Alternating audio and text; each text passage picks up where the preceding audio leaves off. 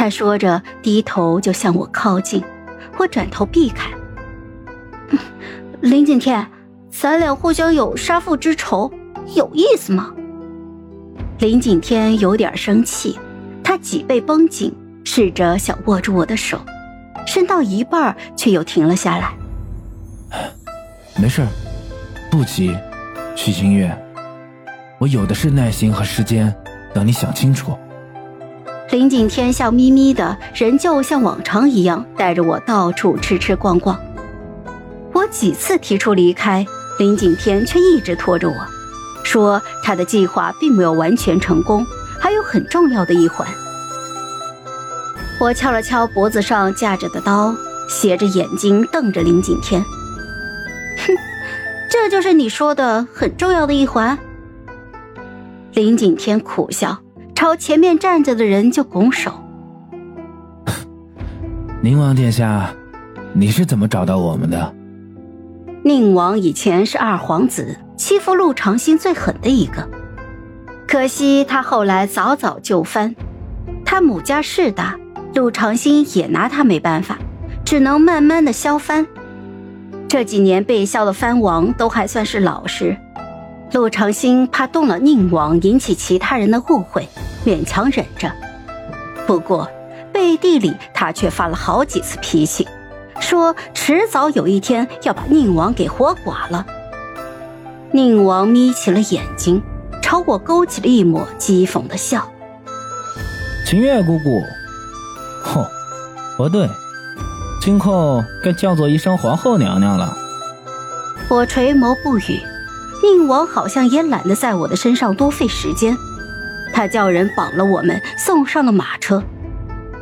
车马疾驰，我眼睁睁地看着两旁的风景越来越眼熟，京都的城门越来越近。得，这么多天白忙活了，我们回到了京城。宁王堂而皇之地带着我们进了一座别院，我看见别院里四处有带刀的侍卫行走。还有一些眼熟的官员，神色匆匆。我反应过来，藩王无诏不得回京，宁王他是要造反。我觉得有点好笑。先不说京郊三大营有十几万的军队，光是陆长兴的禁军便有二十六位，个个效忠于他，旗下士士皆是精锐。宁王他拿什么和陆长兴打？大概是我脸上的嘲讽之色太过明显。宁王走过来，劈手就给了我一巴掌。许清月，你不用这个样子看着我。当初你和陆长兴是怎么跪在我面前求饶的？过几日我就叫你再重温一下。我转头，吐出了一口血沫。林景天脸色铁青的站在一旁。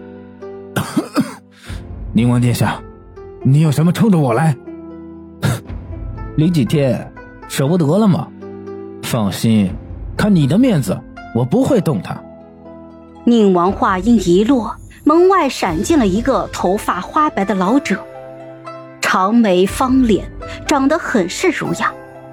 他恭敬的朝宁王行礼，又转头对着林景天拱手：“少爷，一切都准备妥当了。”他叫林文，是林府的管家。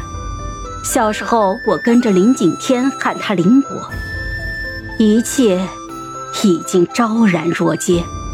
我转头看着林景天，我觉得我应该心痛的，可惜心脏顿顿的，只有麻木。好了，本集故事就说到这儿。有什么想对我们说的，欢迎在下方留言。那我们下期见。